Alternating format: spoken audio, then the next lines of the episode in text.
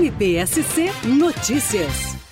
Em um julgamento que durou 15 horas, o Conselho de Sentença do Tribunal atendeu integralmente a denúncia do Ministério Público de Santa Catarina e condenou Rosalba Maria Grimes, que matou a professora Flávia Godinho para lhe retirar do ventre o filho de 36 semanas de vida, ainda em gestação.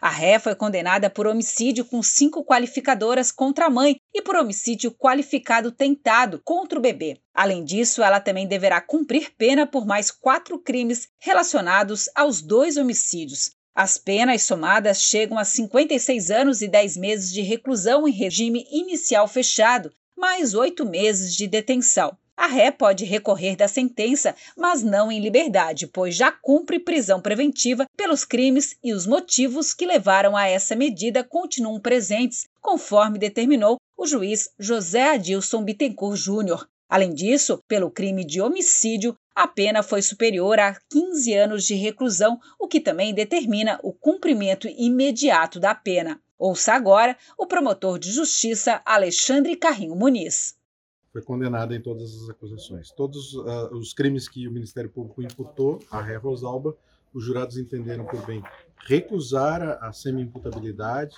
e inimputabilidade e condená-la em todos os crimes, inclusive as qualificadoras. Foi um trabalho muito bem feito por parte da Polícia Civil, por parte do IGP, por parte do Judiciário e do Ministério Público, que conseguiu demonstrar e convencer os jurados de que, de fato, Rosalba sabia do que estava fazendo, tinha controle de seus atos e que, portanto, deve responder por esse crime.